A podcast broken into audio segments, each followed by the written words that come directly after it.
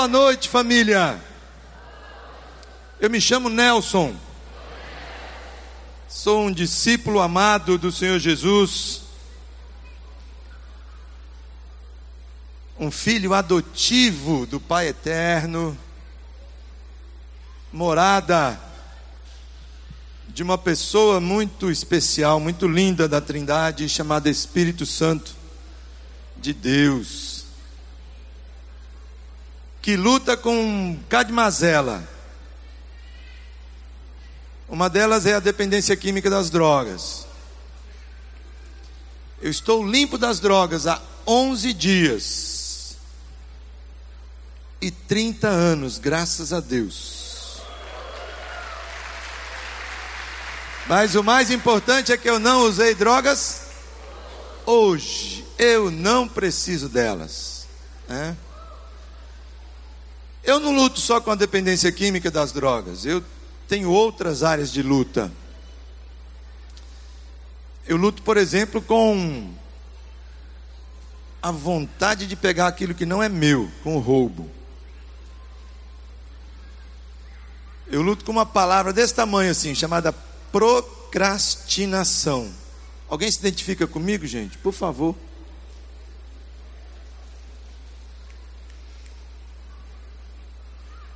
Eu luto com a pornografia. Pense numa área complicada. Oh Deus.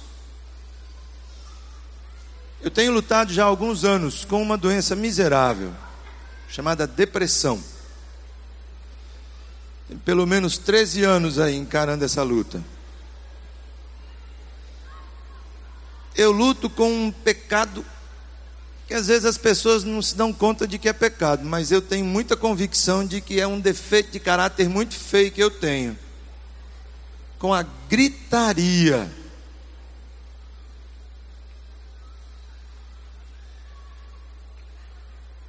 A palavra de Deus diz que gritaria entristece o Espírito Santo de Deus. Eu poderia dizer que eu eu dei um vacilo enorme hoje de manhã.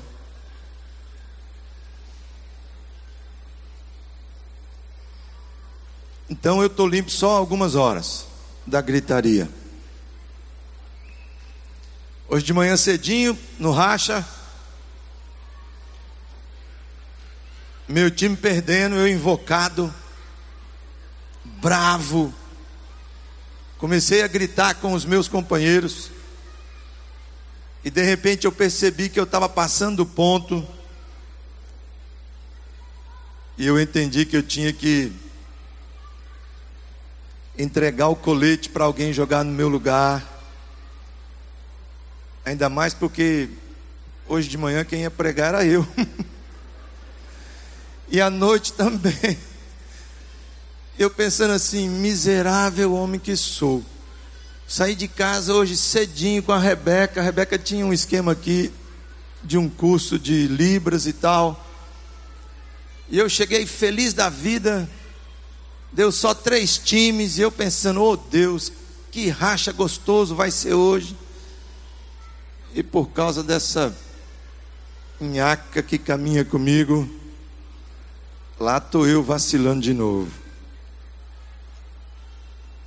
Mas é algo interessante. Deus não desiste de mim. E eu não desisti do racha, não. Domingo que vem eu estou lá de novo. Eu sei que a primeira coisa que eu vou ter que fazer é pedir perdão. Dizer, gente, foi mal, não devia ter feito, vacilei. E eu fiquei feliz que hoje de manhã um dos amigos que também racha comigo, que se identifica comigo nessa área, no final do culto disse assim: Nelson, estou voltando para o racha. Falei, obrigado, Senhor. O Aristide já deu uma dica aqui, bem rapidinha, de quem nos visita pela primeira vez mas pode ser que você tenha chego depois da palavra dele e a gente não tenha te identificado. Tem alguém nessa condição que chegou e acabou não ficando de pé, não se identificou depois que ele pediu? para que as pessoas que nos visitam pela primeira vez possam de repente se identificar. Se tiver alguém, a gente quer te dar um abraço, tá certo? Bem, quero situar você em relação ao que nós estamos caminhando, ao que nós estamos estudando. Nós inauguramos, reinauguramos a lona da tenda e no domingo seguinte começamos uma série de mensagens chamado Caminho da Restauração, que tem os doze passos, as doze tradições e os doze conceitos de alcoólicos anônimos, narcóticos anônimos, como essa caminhada, é a nossa base. E esse é o sexto domingo. Já estudamos e conversamos sobre o primeiro passo, o passo da realidade. O segundo passo, o passo da esperança. O terceiro passo, o passo da entrega. O quarto passo, o passo da coragem, do inventário moral. E o pastor Armando juntou ainda o quinto passo, que foi o passo da admissão, de você poder admitir para as outras pessoas. Quem estava aqui domingo passado que fez um pedacinho do inventário moral. Você lembra disso? Lembra? Pois é. A sequência natural dos passos é que quando você faz o teu inventário e você confessa ele, você admite ele, a tua vida, o que você tem feito, o que você tem sido, pontos positivos, pontos negativos, pessoas que te machucaram, pessoas que você machucou, a partir daí o Espírito Santo de Deus começa a trabalhar no teu coração, na tua mente, o que nós chamamos de defeitos de caráter. E aí nós vamos juntar os passos 6 e 7, e nós vamos chamar esse passo do passo da humildade. No passo de hoje, vamos focar em nossos defeitos de caráter, não nos defeitos de caráter dos outros. Por isso, está proibido você dar aquela cutucada no marido assim, dizer: Esse aí é teu, ó.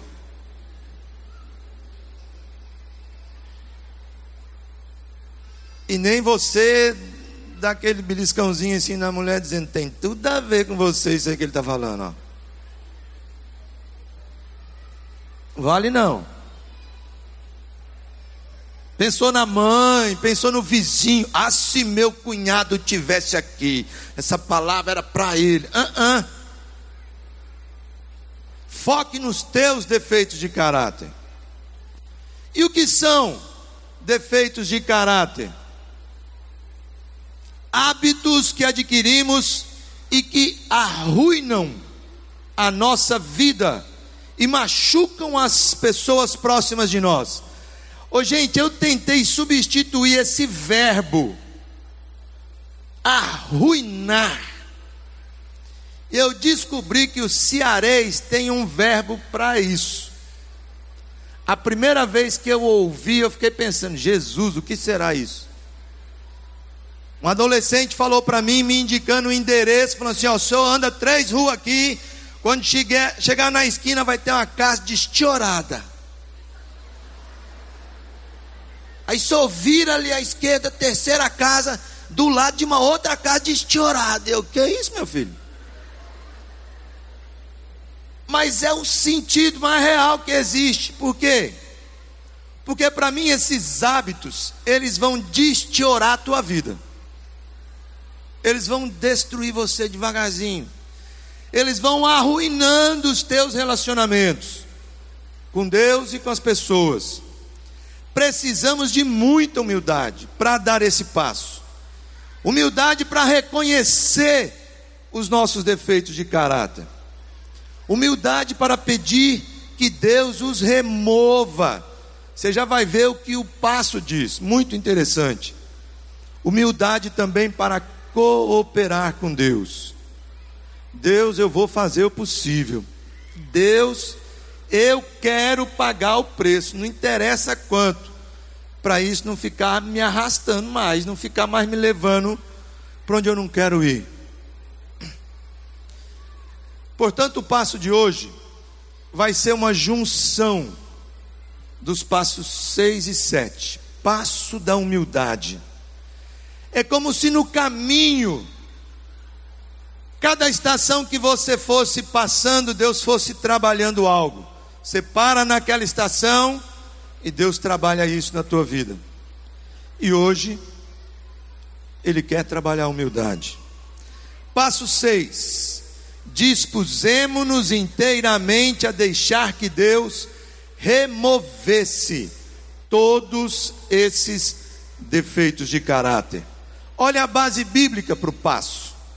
Então, quando vocês sentirem a sua indignidade diante do Senhor, Ele levantará, animará e ajudará vocês. E aí o passo 7. Humildemente, pedimos que Deus removesse todas as nossas imperfeições. Esse foi um dos primeiros versículos que dentro da casa de recuperação lá em Curitiba eu decorei. Mas se confessarmos nossos pecados a Deus, ele cumprirá a sua promessa e fará o que é correto ele perdoará os nossos pecados e nos limpará de toda maldade.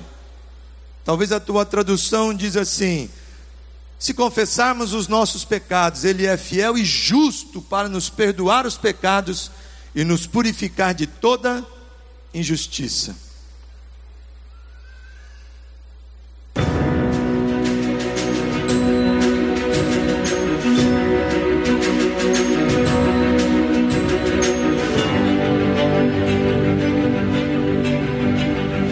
Marília, um discípulo amado do Senhor Jesus, em processo de restauração, lutando aí com ansiedade, codependência, baixa autoestima, dentre outras, mas caminhando em vitória. Estou aqui para falar dos passos 6 e 7, nos quais eu me disponho inteiramente a deixar que Deus remova todas as minhas falhas de caráter e peço humildemente a Ele que remova as minhas imperfeições. A codependência foi a primeira remoção libertadora do meu poder superior Jesus Cristo, através da ação poderosa do Espírito Santo.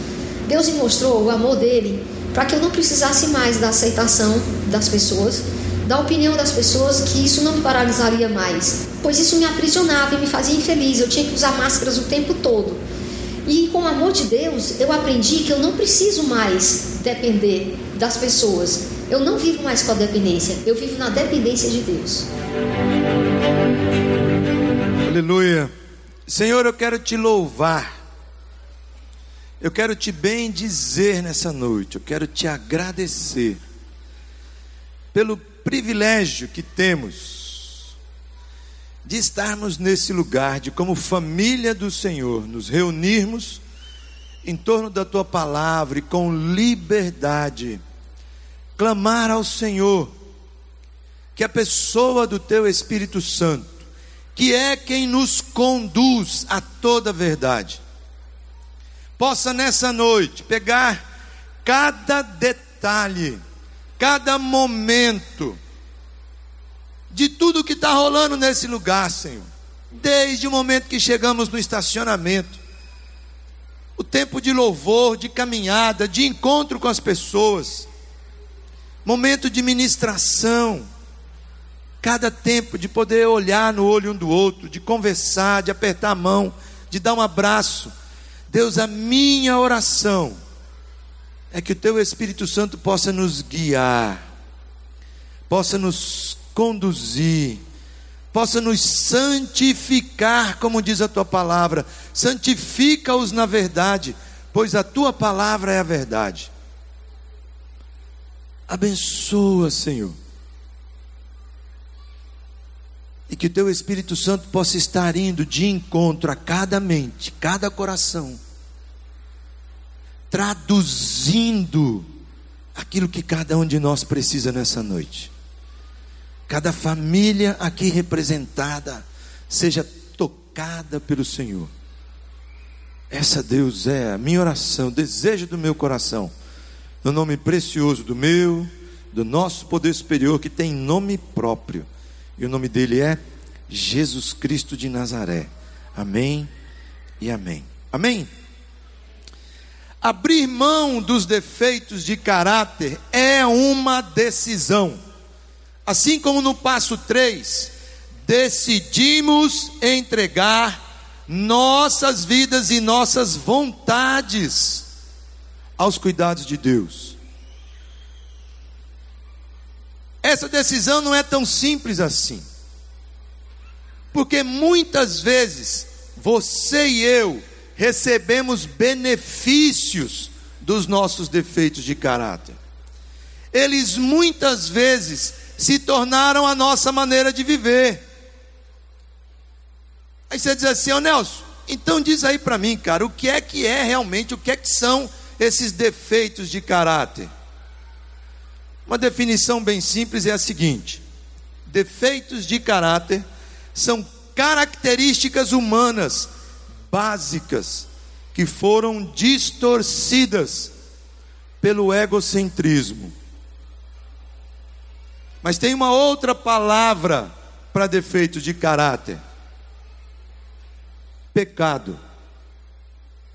Ponto.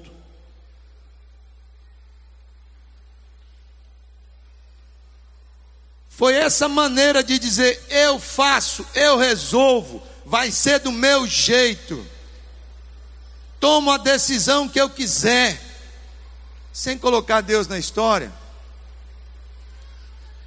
Foi essa coisa de sempre querer benefício, de achar que eu mereço, de trazer a sardinha para minha brasa, de querer levar vantagem.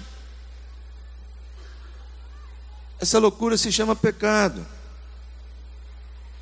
E de certa forma gostamos de alguns desses defeitos e não temos nenhum desejo de renunciá-los, especialmente quando eles não causam muitos danos.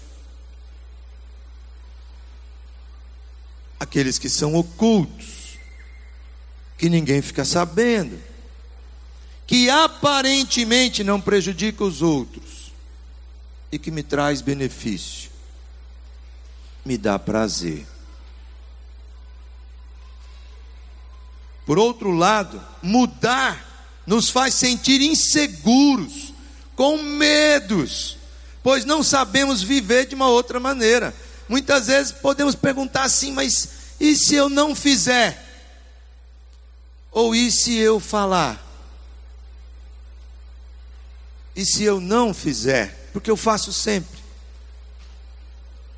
Precisamos encarar esses medos e acreditar que Deus nos ama, independente do que fazemos ou deixamos de fazer.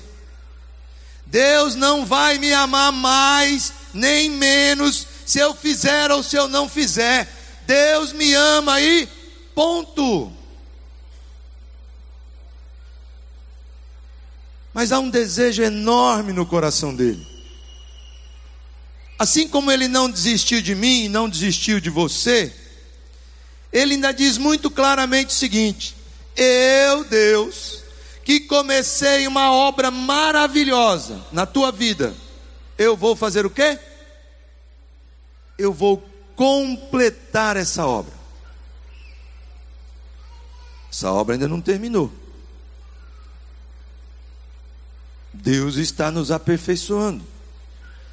Não podemos desejar nada menos para as nossas vidas do que o padrão que Deus estabeleceu para nós. Precisamos estar inteiramente dispostos para avançar em direção à vontade de Deus para nossas vidas. Precisamos enfrentar os nossos defeitos de caráter sem demora. Olha que texto apaixonante sejam obedientes a Deus. E não deixem que a vida de vocês seja dominada por aqueles desejos que vocês tinham quando ainda eram ignorantes. Pelo contrário, Sejam santos em tudo que fizerem, assim como Deus que os chamou é santo. Sejam santos, como eu, o Senhor, sou santo. Esse é o padrão de Deus. Tem algo que me intriga demais em Paulo, que Paulo diz claramente o seguinte: de todos, sem exceção, eu sou o pior dos pecadores. Mas aí ele diz assim: sejam meus imitadores, assim como eu sou imitador de Jesus. Mesmo sabendo que o padrão de Deus é esse, mesmo sabendo quem eu sou, Senhor, eu não abro mão do seu padrão, e eu quero te imitar, Jesus. Por que remover os nossos defeitos de caráter? Primeiro, porque eles nos afastam de Deus e das outras pessoas. Eu estava jogando bola hoje de manhã e vim sozinho, cabisbaixo, suado, melado para tomar um banho, pedindo perdão a Deus e longe dos meus amigos do racha. Nos afastam das pessoas, dão uma falsa sensação de segurança nossos defeitos sugam tempo e energia nossa. Os nossos defeitos de caráter atrapalham nas mudanças que Deus quer fazer em nós. Se queremos permanecer limpo, temos que ir eliminando um por um. Os nossos defeitos nos causam dor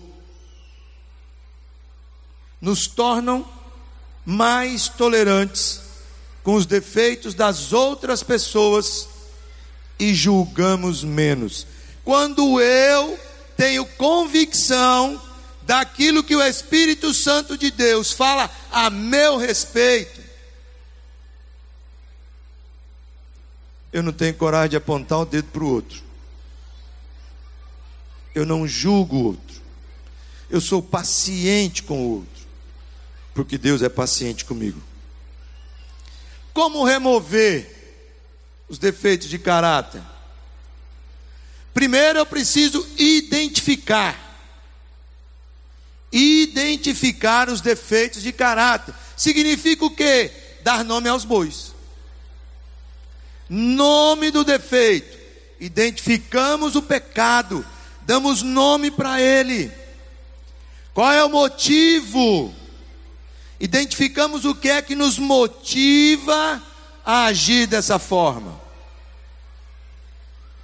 Qual a consequência desse maldito pecado? Identificamos quais são as consequências desses defeitos nas nossas vidas e, consequentemente, o quanto prejudicamos os outros. Identificamos os sentimentos como nos sentimos quando praticamos nosso defeito de caráter? E por último, novo comportamento. Descobrimos um novo comportamento para substituir esse defeito de caráter. Eu digo sempre para os meninos, quando vou visitar as comunidades terapêuticas, e faço isso semanalmente, encaminhando, levando pessoas e tal. Que se você, com absoluta certeza, tinha prazer na maldita da cachaça, tinha prazer na pedra, na maconha, na cocaína, você precisa clamar a Deus que Ele te dê prazer em fazer outras coisas. Porque o padrão que foi estabelecido na tua mente, nos momentos de luta, de angústia, de desespero que você vai naturalmente passar na vida, o que o teu corpo vai pedir é um momento de fuga, de prazer, de alienação. não se preocupando com as consequências. Nome, motivo, consequência, sentimento, novo comportamento. Vou dar um exemplo. Mentira é o nome do pecado,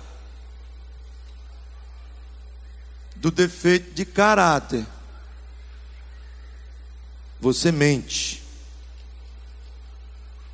Você não é um mentiroso. Tua identidade está em Cristo Jesus.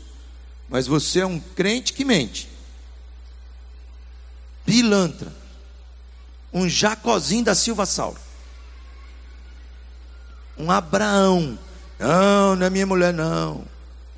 Pode se identificar como mentiroso, não tem problema não. Abraão também mentiu, entendeu? Você está aí assim arrazoando, não, mas eu não minto tanto assim não. Meu amigo, uma mentirinha é 100% diante de Deus, ponto. Então vamos lá: nome, mentira, motivo, desejo de ser amado, medo de ser rejeitado se disser a verdade. Gente, mas se eu disser quem realmente eu sou, eu acho que eles não vão gostar de mim. E por isso eu faço o quê? Eu minto. Consequência: para aquele que mente, isolamento. Sabe por quê?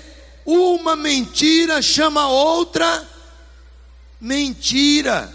E aí você vai ficando cada vez mais enroscado com aquele negócio e se isolando. E para as outras pessoas, desconfiança, afastamento de você. Como é que eu vou confiar de novo?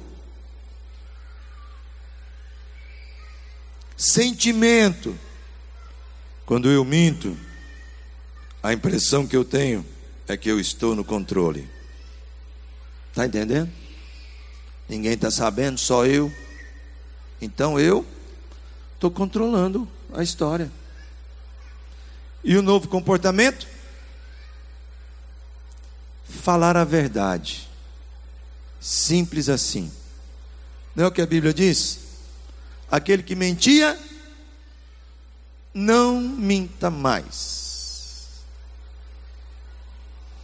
Custe o que custar.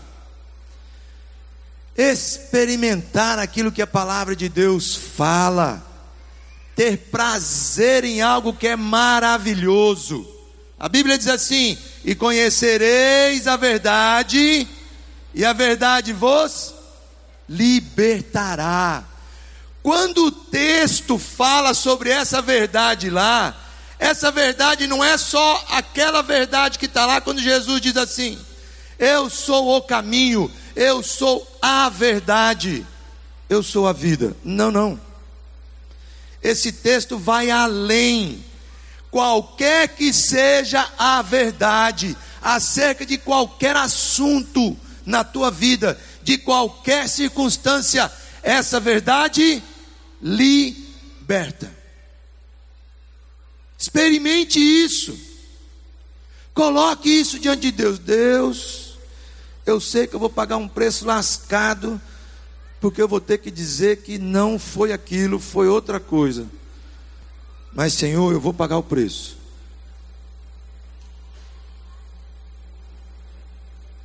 Eu vou pagar o preço. Eu quero te ajudar agora. Bem simples. E nós vamos fazer com calma, certo? Se você tem caneta, maravilha. Se não tem caneta, vai guardando na memória. Eu vou passar uma lista em ordem alfabética, vou lendo e você vai anotar, se você quiser, só três eu disse só três, mas se você quiser, você pode anotar mais, certo? Só três defeitos de caráter que te acompanham, que te maltratam, que em muitos momentos te derrotam, deixam você mal. Vamos lá, um por um. Amargura ambição, apatia,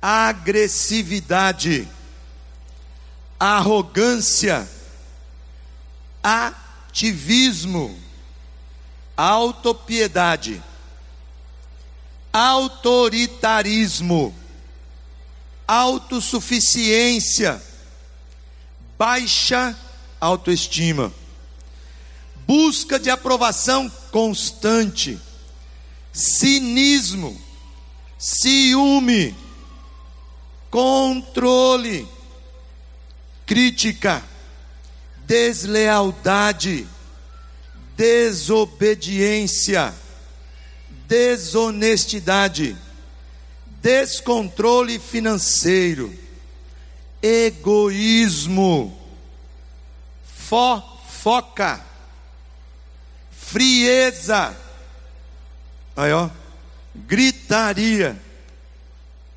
ganância, hipocrisia, ignorar as próprias necessidades, impaciência, impulsividade, me identifico, infidelidade, ingratidão, insensibilidade, insubmissão, intolerância, inveja, ira expressa de modo impróprio, ironia, irresponsabilidade, isolamento, instabilidade, impulsividade. Rapaz, veio duas vezes esse negócio, né? Levar vantagem, murmuração, manipulação, medos de se expressar, medos de dizer não, medo do que os outros vão pensar de você, medo de assumir compromissos, medo do abandono, mentira, negativismo, omissão, orgulho, perfeccionismo, preguiça, prepotência, procrastinação, racionalizar, comportamento errado, rebeldia, rigidez, roubo, pegar o que não é seu, superioridade, vício sexual, pornografia, adultério, masturbação compulsiva, vingança, vitimização, fazer papel de vítima. E aí, de repente, você poderia colocar aí embaixo outros. e talvez, se eu não falei aqui, acrescentar isso que tem deixado você aí mal muitas vezes, com aquele gosto de derrota. Se primeiramente precisamos identificar, e aí tem uma lista que vai facilitar para você, damos nomes para isso, não vamos mais ficar mascarando o que somos, o que fazemos. Agora precisamos cooperar com Deus no processo de transformação, de restauração. Olha o texto de Romanos, você conhece ele. Deixem que Deus os transforme por meio de uma completa mudança da mente de vocês. Rogo-vos, pois, irmãos, é um clamor que Paulo faz. Rogo que vocês não se amoldem a essa loucura desse mundo mas que vocês sejam transformados pela renovação da mente de vocês, para que vocês experimentem qual seja a boa, perfeita e agradável vontade de, de Deus. Aí eu quero sugerir sete maneiras de você mudar o seu pensamento, que irão fazer você cooperar com Deus nas mudanças de maus hábitos, vícios, posturas inadequadas, pensamentos e ações inoportunas. Primeira maneira de cooperar com Deus, focando em mudar um defeito de cada vez. Repete comigo. Focando em mudar um defeito de cada vez. Seja específico. Escolha um aspecto da sua vida que está causando mais dano nesse momento. É a ira, é a ansiedade, é a tendência de controlar as pessoas, é a dedicação demasiada ao trabalho, é a falta de honestidade. Escolha um. Segundo, focando em buscar vitória um dia de cada vez. Os seus maus hábitos e falhas de caráter não se formaram do dia para a noite. Lide com o seu problema aos poucos. Tem um ditado popular que diz assim: Como é que eu faço? Como é que eu faço para comer um boi? Come um pedaço de cada vez, meu filho. Não adianta, você não vai conseguir comer ele inteiro. Vivemos numa época onde tudo é para ontem, do instantâneo, do fast food. Da mesma forma, queremos transformação instantânea. É a oração poderosa do pastor que vai me libertar da cachaça. Ô meu amigo, eu não tenho nenhuma dificuldade. Deus já fez isso outrora, continua fazendo hoje. Se é vontade dele de te curar, ele vai te curar. Mas eu tenho entendido que muitos dos meus pecados continuam comigo desde a minha adolescência, e eu vou lutar com eles até Jesus voltar. Submeter a minha vontade à vontade de Deus tem que ser todo dia. E Paulo fala de forma muito clara: orei, clamei, jejuei, fiz de tudo, e Deus disse o que para ele? Vai continuar lutando com essa porcaria aí.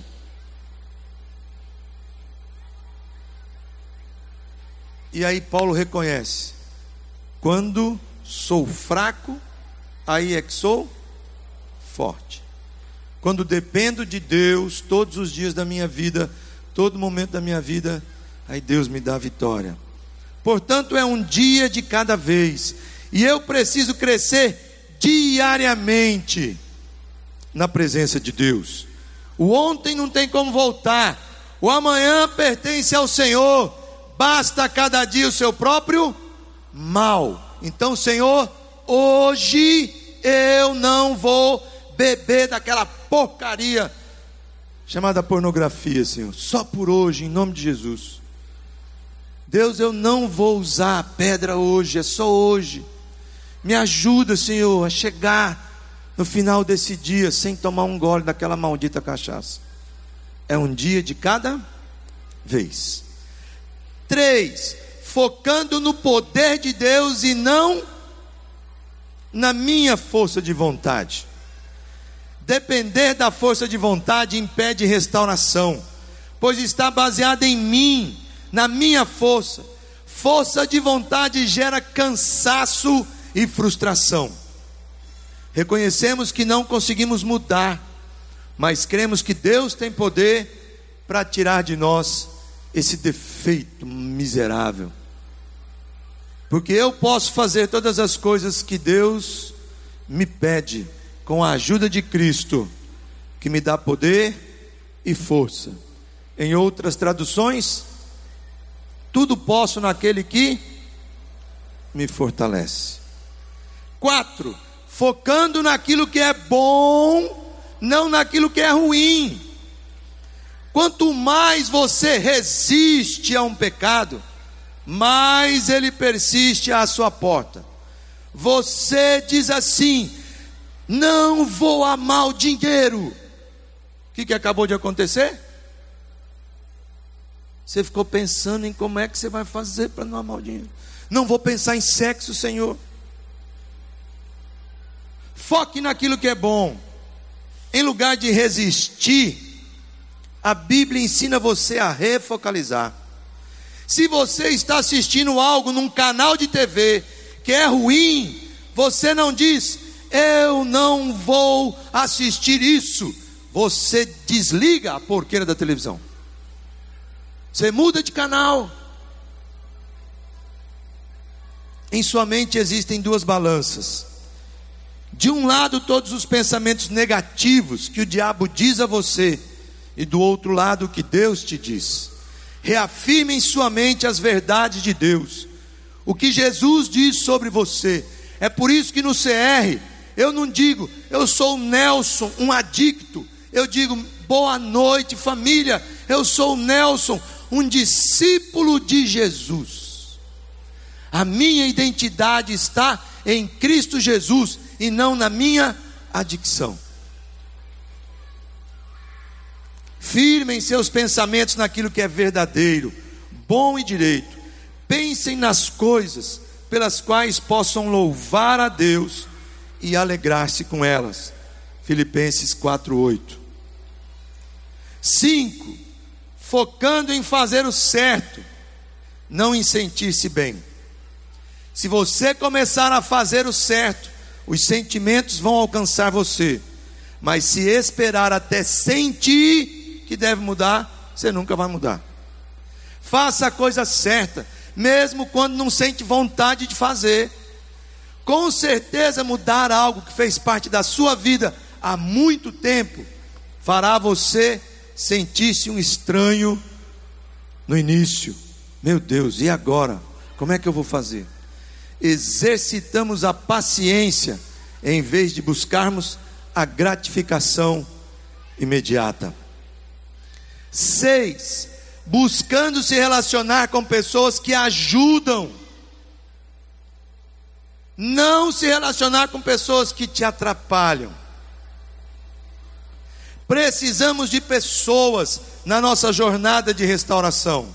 Restauração acontece através de relacionamentos teu relacionamento com Deus e teu relacionamento com as pessoas. Você precisa de um grupo de relacionamento, de um grupo de apoio, de um grupo de passos. Você precisa aprender a servir como Jesus serviu. Na sua igreja, no seu local de trabalho, na sua vizinhança, com instituições que você conhece. Servir implica em estar do lado de pessoas. Estar com pessoas significa montar uma rede de apoio. Sozinho não pode, sozinho não dá. Foque em ter pessoas ao teu lado que vão dizer a verdade para você. Foque em estar do lado de pessoas que vão estar caminhando no processo de restauração, como você está. E agora eu quero deixá-los com essa tropa aqui. Menina, que que é isso? Ela está indo para um casamento hoje, logo depois daqui. Por isso que ela está assim, toda. Vitifibe. Oi, família, eu continuo me chamando Gleice. Oi, Gleice. Continuo sendo uma discípula de Jesus em processo de restauração, lutando com várias falhas de caráter, agora com vergonha.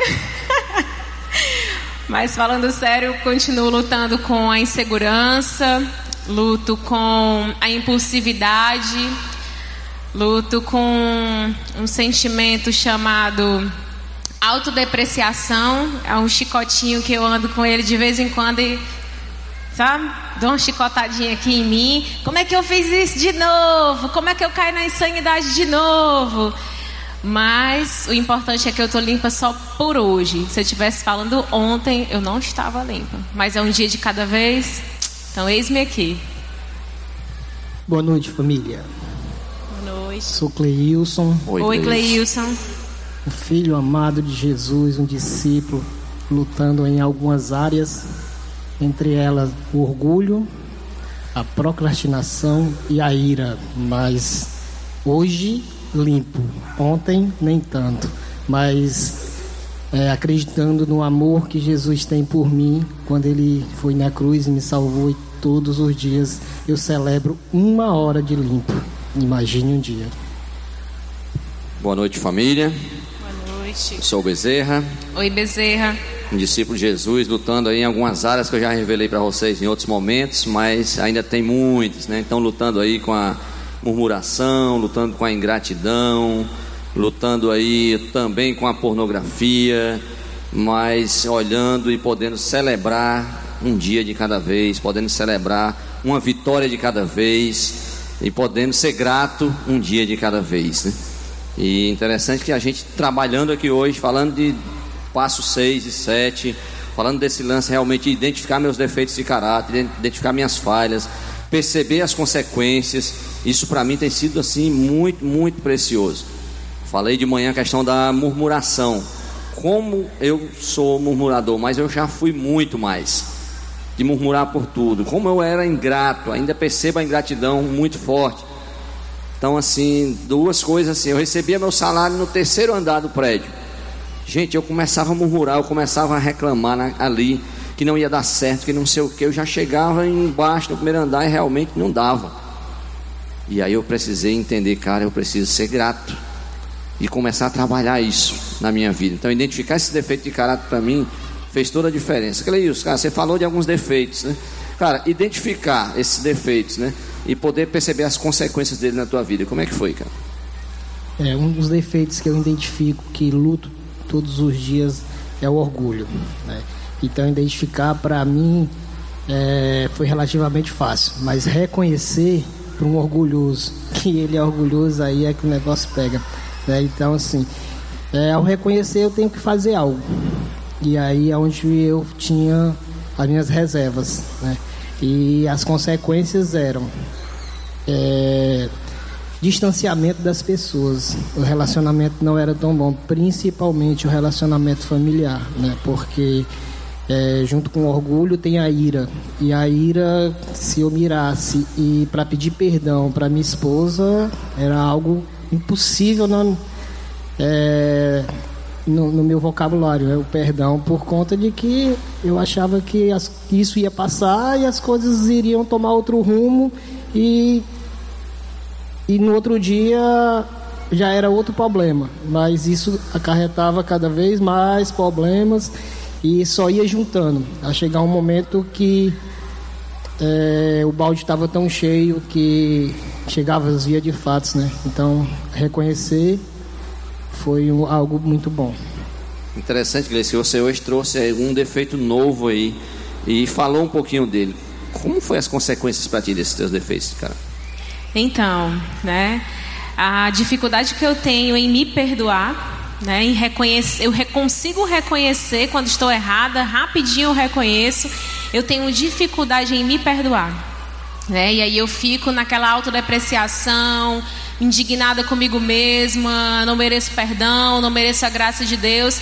Rapidinho eu tiro o foco e eu digo assim, rapaz, quer saber quem Deus pensa que é para me perdoar? Né?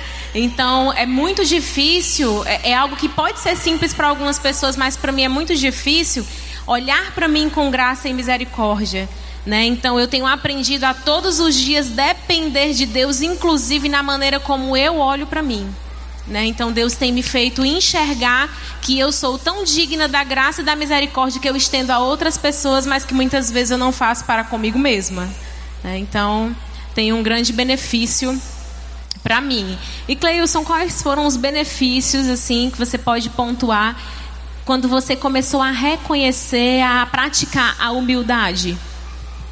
Um que eu posso citar bem rápido é o relacionamento, né?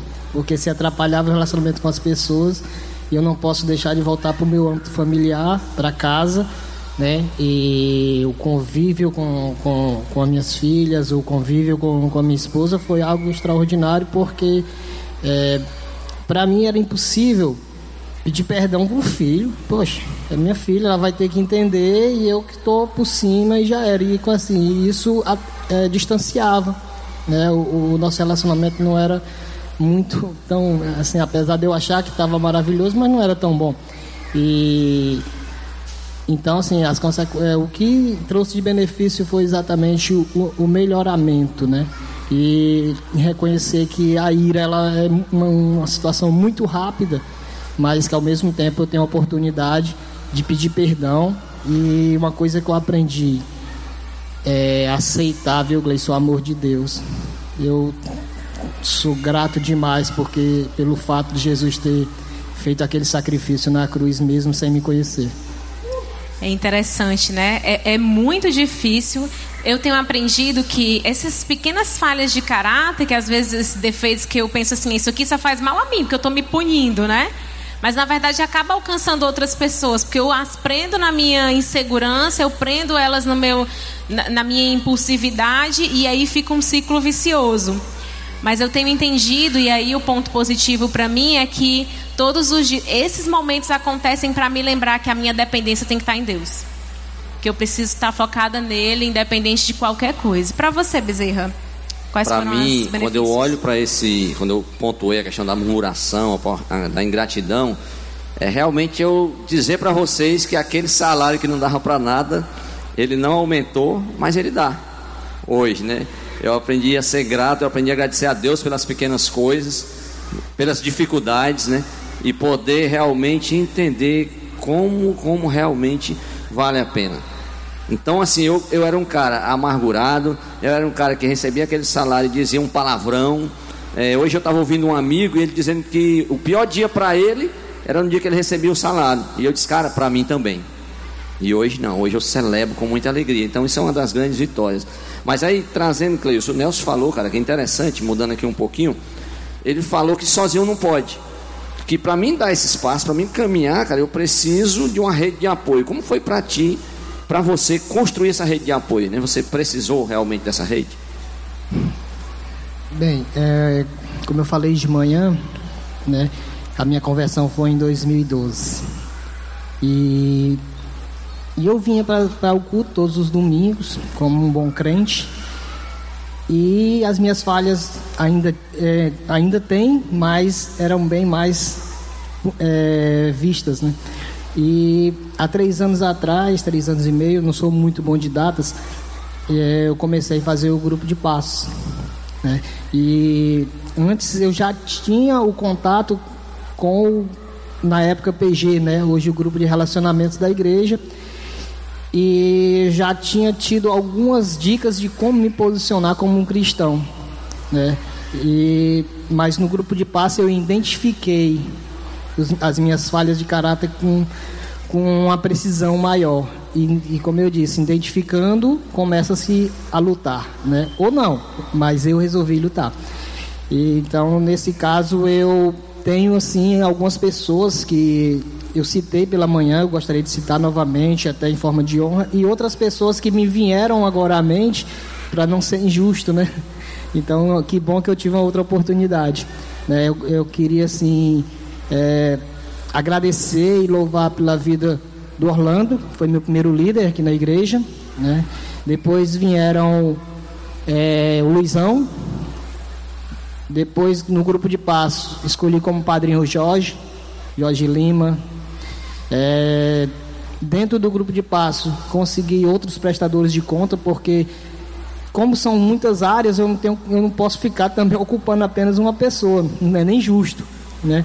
Então, escolhi outros prestadores de conta, o Rodney, é, e como casal, quem me acompanhou foi o Eric e a Roberta, também com uma força muito tremenda em momentos muito difíceis de de luta como casal, eles me deram, eles nos, nos deram esse apoio, né? Não poderia deixar de honrá-los. E essas pessoas foram assim primordiais no sentido de dizer assim, cara, Jesus quer que você age dessa forma. Então assim, ele não diz como é que ele queria que eu agisse, ele me ensinou que Jesus tem um ensinamento e eu não não não, adqu, não adquiri a perfeição e também não é beleza. não é o, o objetivo porque eu erro todos os dias mas eu tenho o reconhecimento todos os dias também de, de, de pedir perdão a Deus. Então essas pessoas elas foram é, muito importantes na minha vida assim como o CR hoje eu sirvo lá no, no, no no CR Unisset. Convido as pessoas às sextas-feiras que estejam presentes, assim como nas segundas aqui no Pedras, que vocês possam conhecer essa ferramenta excepcional que, que lá nós te, lá eu tive a oportunidade de ter uma rede de apoio meu amigo Bezerra, a Gleice, que estão me acompanhando também, não posso deixar de honrá-los. É, muito bom também para mim foi o serviço, né? Servir no retiro foi algo também que mudou a minha concepção de como ver as pessoas, né? Então essa essa é a forma Bezerra, Gleice, que eu que eu encontro de caminhar. É interessante, né, Gleice? É muito bom falar dessa rede de apoio. E como é para ti, Gleice, hoje? Assim, ainda existe alguma falha ou você luta, mas está em vitória em todas? Como é que é? Vixe, tem um bocado, ainda tem um bocado que eu não sei porque eu estou na negação, né? Mas tem sim, todos os dias tem essas lutas. Eu preciso encontrar parceiros de prestação de contas, pessoas com quem eu posso contar, pessoas a quem eu recorro que às vezes vão dizer o que eu preciso e não o que eu quero ouvir, porque isso é desagradável, né? E o mais importante dessa caminhada toda, a gente está no passo 6 e 7, é entender que ela é uma caminhada que não tem fim, é uma caminhada rumo à eternidade. Então, até lá, nós vamos descobrir falhas de caráter.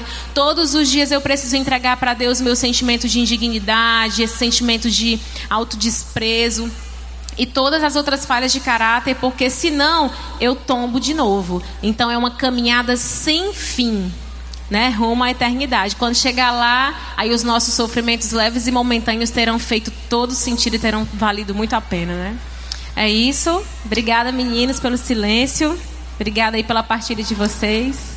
Valeu, menino. Obrigado.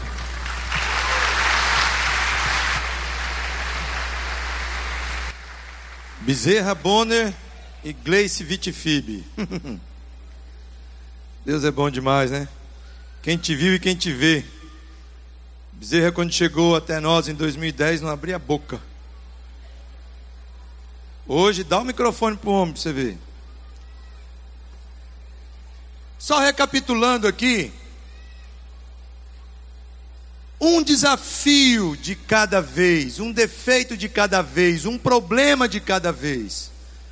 Não queira lutar com toda essa loucura que está aí. Um dia de cada vez é o que Deus te dá. Foque no poder de Deus e não na tua força de vontade. Foque naquilo que é bom. Foque em fazer o certo. E monte sua rede de apoio. Você precisa ter pessoas ao teu lado com quem você possa repartir, abrir compartilhar daqueles momentos de vitória, muitas vezes ainda que pequenas. E por último, foque no progresso, não na perfeição. Restauração começa com uma decisão, mas depois é um processo. Assim como Deus está nos processando, está conduzindo está transformando cada um de nós a imagem e semelhança do seu filho. Assim você e eu precisamos compreender. É uma jornada. Um pai acha lindo quando seu filho de dois anos começa a comer com uma colher e derruba parte da comida na roupa, no chão. O pai não espera que o filho coma usando garfo e faca com dois anos de idade. O pai está feliz com o crescimento do filho, com esse estágio da vida dele. Da mesma forma, Deus, Ele está feliz com o nosso crescimento. É um processo. Quero caminhar, concluindo essa noite muito especial. Essa semana nós vamos ter aqui na igreja acontecendo, mais uma vez, pela quarta vez, o curso da Cruz Azul no Brasil. Um curso Independência Química. Se você conhece alguém que trabalha nessa área, em CAPS em hospitais dia, em comunidades terapêuticas, clínicas, ainda há tempo. Amanhã de manhã a gente começa o curso, a partir de sete e meia, oito horas, vamos estar fazendo as inscrições aqui. Convide, chame alguém. Bem, você e eu hoje à noite, com absoluta certeza, com a ajuda da pessoa do Espírito Santo, tivemos um pouco mais de consciência dos danos que as nossas imperfeições causam nas nossas vidas e na vida de outras pessoas. Reconhecemos que não conseguimos fazer essas mudanças sozinhos.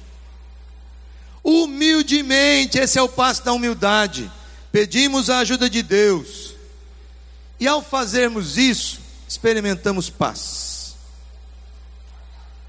Quero ler um texto da palavra que diz assim: Não sejam ingênuos e autoconfiantes. Vocês não são diferentes. Podem fracassar tão facilmente quanto qualquer um. Nada de confiar em vocês mesmos, isso é inútil. Mantenham a confiança em Deus. Nenhuma tentação, nenhum teste que surge no caminho de vocês é maior do que o enfrentado por outros. Tudo o que vocês precisam lembrar é que Deus não deixará que fracassem. Ele nunca permitirá que sejam pressionados além do limite, mas estará sempre com vocês. Mas estará sempre com vocês para ajudá-los a vencer a tentação. Amém? Amém? Deus vai estar comigo, vai estar com você, para te ajudar na hora de vencer a tentação. Deus deseja realizar coisas maravilhosas em nossas vidas, mas Ele não pode começar a fazer mudanças até que voluntariamente nos submetamos a Ele é uma decisão. E a primeira decisão é caminhar ao lado de Jesus, é reconhecer que só Ele é Deus e não há outro, e é desejar ardentemente, convidando Ele para ser seu Senhor e seu Salvador. E esse é o primeiro desafio dessa noite. Tem alguém entre nós que ainda não fez essa decisão, dizendo: Jesus, eu quero você como meu Senhor e meu Salvador, para que você possa me ajudar a vencer esse maldito defeito de caráter, esse pecado que me deixa tão derrotado. Tem alguém entre nós que nessa noite quer entregar sua vida a Jesus? Faça um simples gesto Levante uma das mãos dizendo: Eu quero. Aleluia. Essa é a decisão mais importante da sua vida. Mais alguém entre nós dizendo: Olha, hoje é o meu dia, essa é a minha noite, eu preciso, eu quero Jesus como meu Senhor, como meu Salvador. Se você ainda não fez isso, eu quero dizer que nessa hora tem uma guerra. É verdade. Guerra dos anjos do Senhor contra os demônios. Guerra do teu pecado contra aquilo que o Espírito Santo de Deus está falando. E por isso, por saber que é a decisão mais importante da sua vida, eu quero insistir. Tem alguém entre nós que nessa noite gostaria de dizer: eu quero. Você não vai fazer essa decisão para essa igreja, nada disso. É entre você e Deus. Mais alguém entre nós dizendo: Eu quero Jesus como meu Senhor e meu Salvador.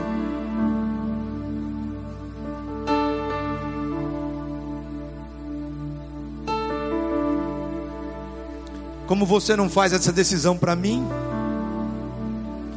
e nem para essa parte do corpo de Cristo, isso é entre você e Deus. Você pode fazê-lo dentro do carro indo embora agora. À noite, quando botar a cabeça lá no travesseiro. Eu só quero te dar uma dica. Não deixe de comunicar isso. Não deixe de falar isso.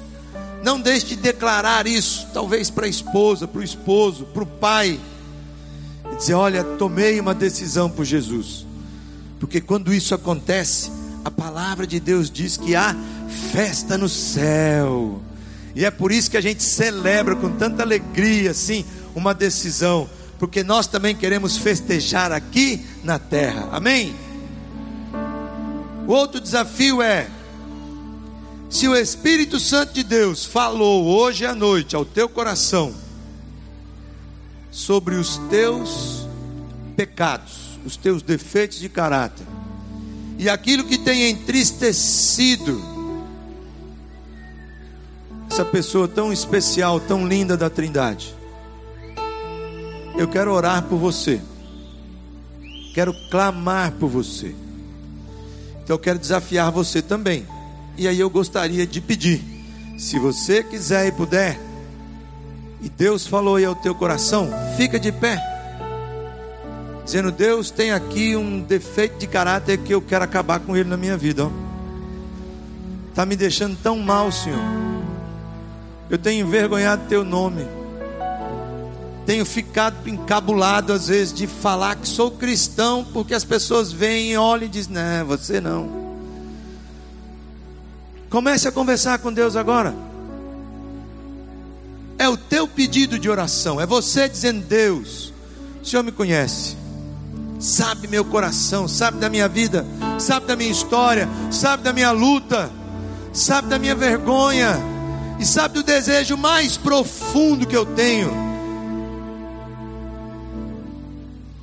de ser reconhecido como teu filho, de pedir perdão, de acabar com esse orgulho, de pedir ajuda, de denunciar o meu pecado, de me tornar vulnerável, Senhor, na tua presença. Vai orando aí, vai conversando com Deus. Só você e Ele. Fecha aí teus olhos se você quiser. Se quiser se ajoelhar, entre você e Ele. Vai dando nome. Vai dando nome. Deus Pai, Deus Filho, Deus Espírito Santo, contempla cada coração aqui nessa noite, Senhor, que se quebranta na Sua presença confessando, reconhecendo